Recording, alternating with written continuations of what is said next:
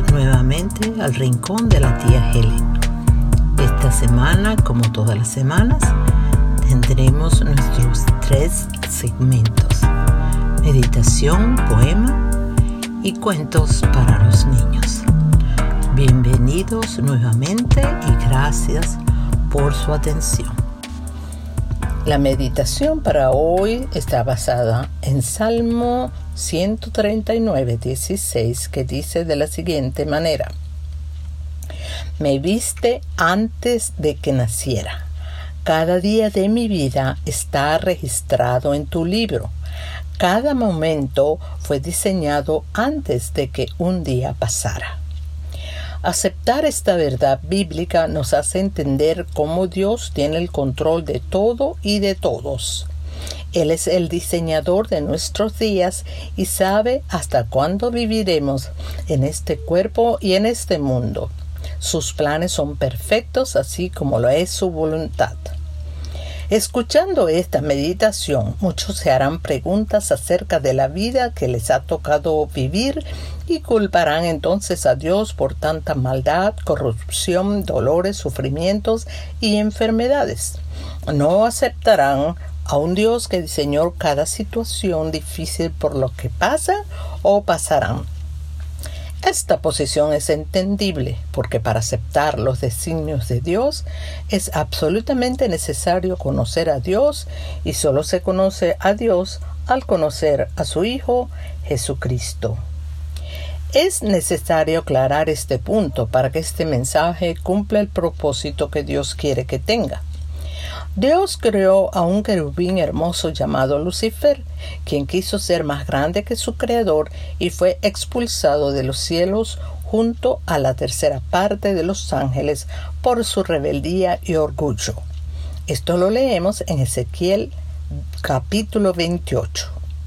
Desde aquel momento, este ser, quien tiene varios apodos como Satanás, diablo, maligno, engañador, ladrón, enemigo de Dios, entre otros nombres, se ha dado a la tarea de hurtar, matar y destruir a la más grande creación de Dios, el ser humano, quien fue hecho a la misma imagen de su Creador.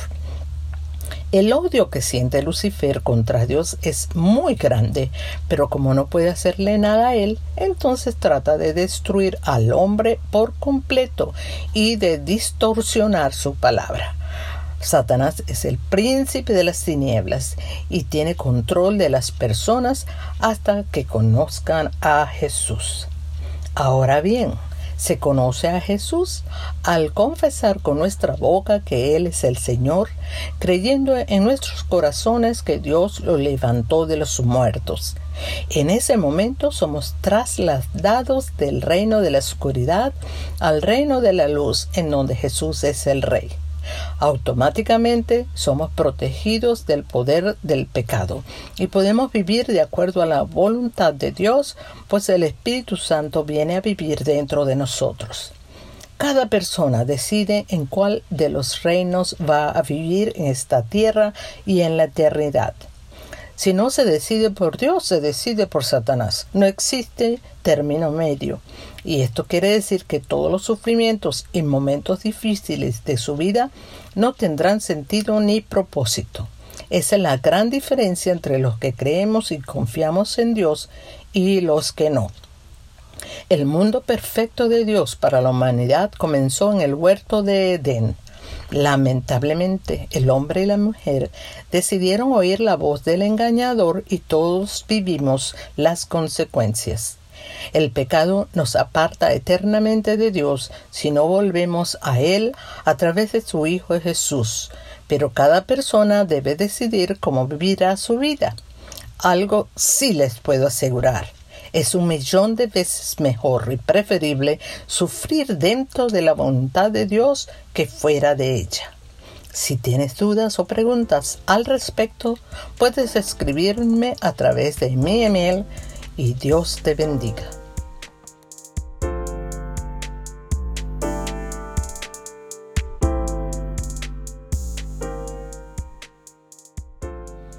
Y para nuestro espacio Poemas del Alma, un nuevo poema llamado Hacia adelante.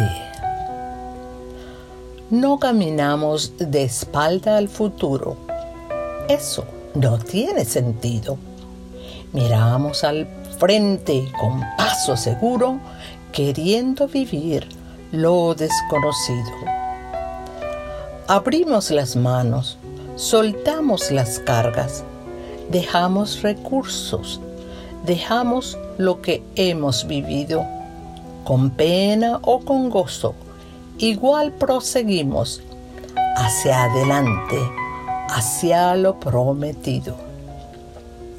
Si Dios va al frente, lo tenemos todo, porque Él va abriendo la puerta, el cerrojo, quitando de en medio lo que es estorbo, para que veamos por fe el premio grandioso.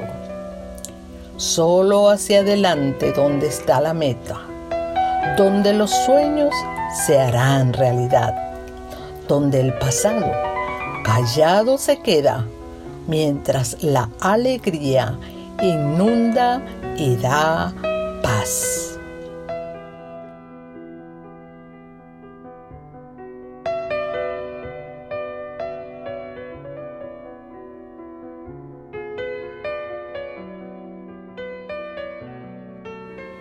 Y para nuestro espacio Rescatemos la Inocencia, un nuevo cuento llamado El Niño Viajero. El viaje comenzó de madrugada. La madre y los hijos dejaban atrás toda una vida, una vida llena de recuerdos, de amigos, de juguetes y de sueños cumplidos. La travesía fue muy dura. Cruzaron valles, cerros, bosques y ríos.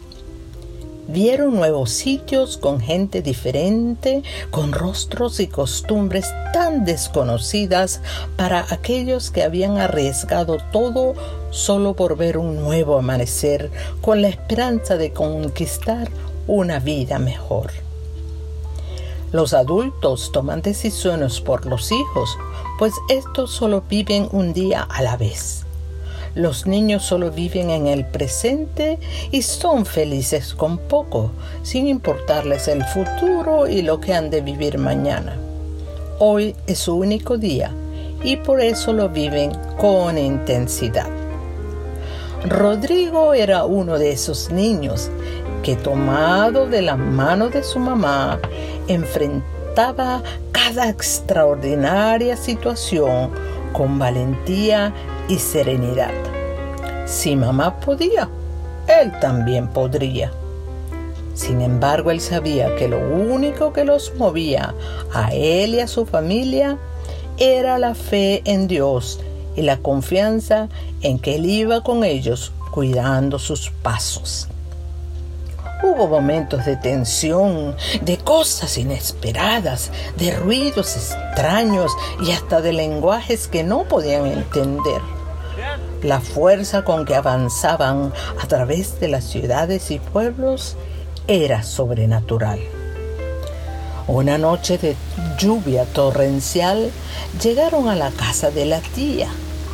El niño viajero no conocía a la anciana y aunque era su familia, solo pudo pedir su bendición cuando se acurrucó cansado y cerró sus ojitos para dormir. Parecía que había recorrido el mundo entero. Realmente estaba agotado y los días subsiguientes mantuvieron al pequeño bajo una fiebre corporal que decía gritos acerca del rigor al que su cuerpecito se había sometido y que ahora se liberaba a través del calor y el desánimo. El niño viajero, después de varios días de descanso, comenzó a compartir sus experiencias como un experto reportero de televisión. Recordaba claramente lo sucedido. Hasta recordó a aquel ángel que lo elevó por sobre las aguas del turbulento río para llevarlo seguro hasta la otra orilla. La enseñanza de este cuento es, si crees que Dios está contigo, todo estará bien. Y ahora vamos a tener la oración por nuestro niño viajero Rodrigo. Adelante, Rodrigo. Querido Dios, gracias por cuidarme en el nombre de Jesús. Amén. Nuevamente, gracias por su atención. Los espero la próxima semana y por favor compartan este material que será de gran bendición para otros. Bendiciones y feliz semana.